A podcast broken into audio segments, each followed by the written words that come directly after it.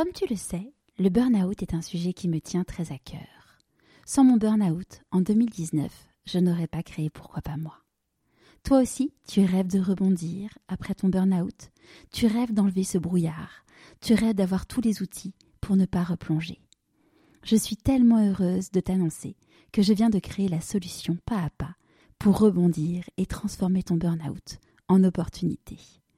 En moins de trois mois, tu auras confiance en toi, tu auras compris les vrais responsables, tu auras toutes les clés pour vivre la vie qui te correspond.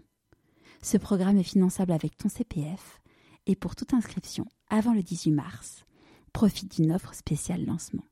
Pour en savoir plus, rendez-vous sur pourquoipasmoi.co.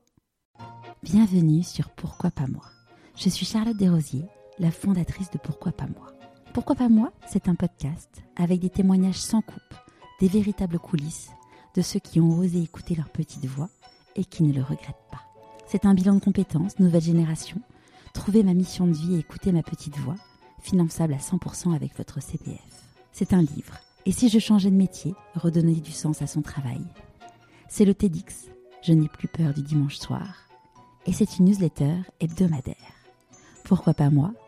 L'invitation à écouter ta petite voix.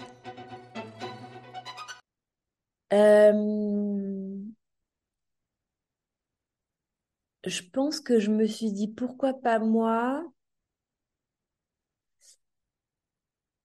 euh, à l'issue de ma thèse, donc sur l'expertise en chocolat, en fait, as une des expertes qui a reconnu toutes les marques à l'aveugle. Et là, en fait, j'étais totalement stupéfaite et je me suis dit, mais moi, j'adore le chocolat, je suis sensorielle, ça me parle, je veux devenir experte en chocolat. Et donc, du coup, là, je me suis dit, mais pourquoi pas moi aussi? Et, euh, et, je t'avoue que cette rencontre avec cette femme que j'adore, qui s'appelle Chloé et avec qui je suis très amie encore aujourd'hui, euh, elle m'a énormément appris, évidemment, t'imagines bien, elle m'a appris mon métier et on travaille beaucoup ensemble. Et, euh, et en fait, ça a déclenché chez moi l'envie d'être experte. Et en fait, quand tu as un objectif qui est très fort, tu te rends compte que tout ton corps, tout ton mindset se met en branle pour aller euh, assouvir ces objectifs.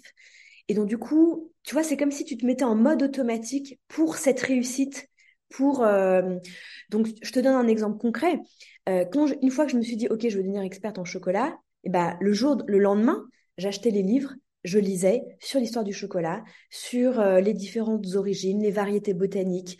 Je, suis j'ai commencé à visiter plein de chocolateries, à organiser tous mes voyages autour du chocolat. Dès que je partais quelque part, je visitais le musée du chocolat, le chocolatier du coin.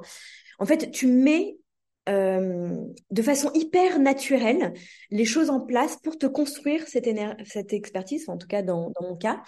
Et, euh, et, donc voilà, c'est passé par les rencontres, c'est passé par la curiosité. Euh, et en fait, chaque jour, je me nourris et chaque jour, je, remplis cette, expertise. Et, donc, voilà, et pourquoi pas moi?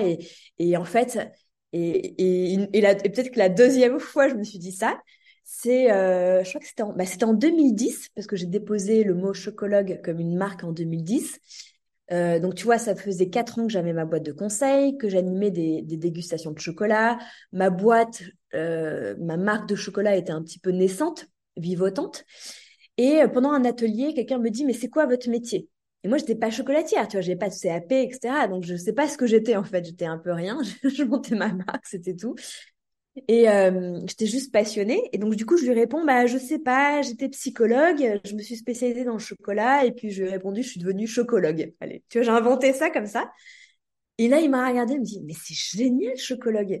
Et, vois, et en fait, et c'est vrai que moi, quand j'ai créé la chocologie, quand j'ai créé ma boîte, j'ai tout de suite été inspirée de l'onologie même si c'était pas explicite, euh, quand j'ai créé ma thèse et tout, quand j'ai fait ma thèse sur l'expertise en chocolat, j'ai regardé comment on faisait dans le vin, la méthode de dégustation pour créer ma thèse. Donc tu vois, l'onologie m'a toujours inspirée.